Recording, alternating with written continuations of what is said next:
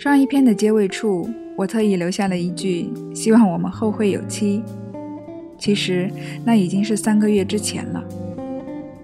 那天在网上看到一句问答，有人问如何让自己变得更自律。博主回答说：“开始做，没有开始就不会有机会想要维持。”我想这很好的描述了我的心路历程。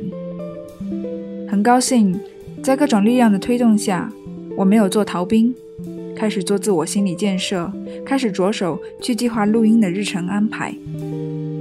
这个小节目似乎还不能称之为播客，因为我的设想是从念念小文章开始。但是我又很想做成播客，做了小调查，还设想了好多可能性。但是为什么还只能从念文章开始呢？因为我必须得承认，我还没有那么习惯出口成章这件事，也不知哪里来的勇气，但一切都始于好奇。然后以承诺来鞭策自己，要坚持下去。只想说说话，其实源自曾经的不好意思说话。但当我慢慢挖掘心底的喜爱，打开束缚自己的盒子，这个名字突然就出现在脑海。有时候我们用“我不行”拒绝了好多可能性，退缩也许是本能，但喜爱或许真的可以指引我们。如果听到这里，能激发或者鼓励到你萌生想去做点什么的冲动，那会是多么美好的一件事。今天的文章来自那时看书后的一阵抒发。你有没有试过读到某句话，好像穴道被点开一样，茅塞顿开？这种喜悦就是阅读的乐趣吧。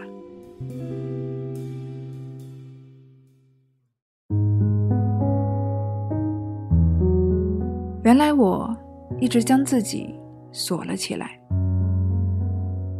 断舍离真的有让人跃跃欲试的魔力，虽然只是小小清理，但能够跟旧物果断说再见。空出来的空间，抛开心里粘着性强的无用物件，原来有奇妙的感觉。而今天想说的，并不是关于断舍离的部分，而是那天阅读时突然点到自己的。很普通的一句话，与其说是一句话，其实它只是一个词，一个描述状态的词，无法对旁人言及。这个词出现在一个案例中，但触动到我的完全与案例无关，而仅仅是这个词本身，让我顿时惊醒。啊，原来这就是我一直以来的一个状态。而且在不经意间，这种状态就慢慢形成了习惯，而这习惯又导致我养成了一些自己都不喜欢的性格。因为这一直以来，真的太久远了。那该是从高中开始的吧？我还在纳闷，周末的时候为何突然就念旧起来？原来也跟看到的这句话有关。突然去翻看学校的网站。突然给同学发微信，有些话却迟迟没有问出口，也是犹豫了。其实联络上了，那又怎样呢？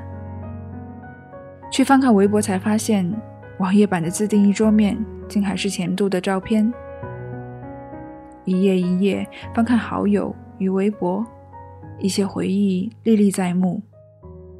走散的朋友，走散的关心，走散的联络。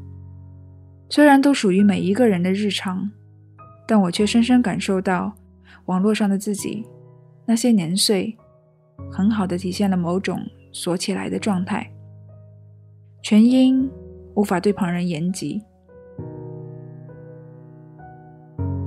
还记得那天看到这句话后，满满的心里一堆话，跟朋友一吐为快。原来，原来我一直以为的自己，无所畏惧的自己。其实被包裹得很深，也是巧合。那天五二零在朋友圈发了一张照片，跟朋友说：“这就是我想要的，想分享就分享的状态。”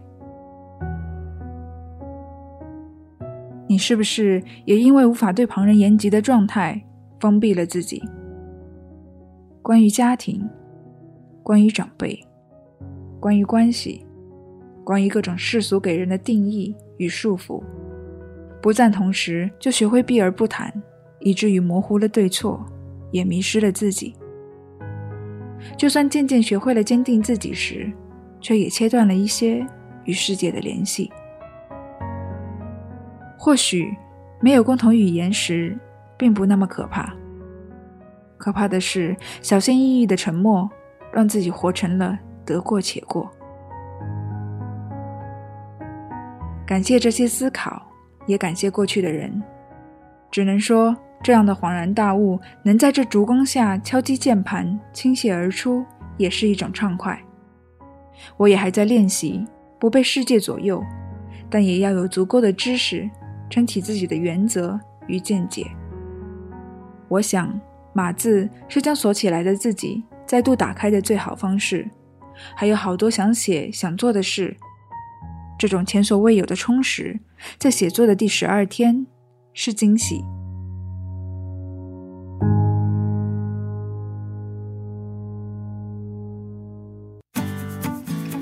感谢您收听《只想说说话》，我是愚人的国度，希望我们后会有期。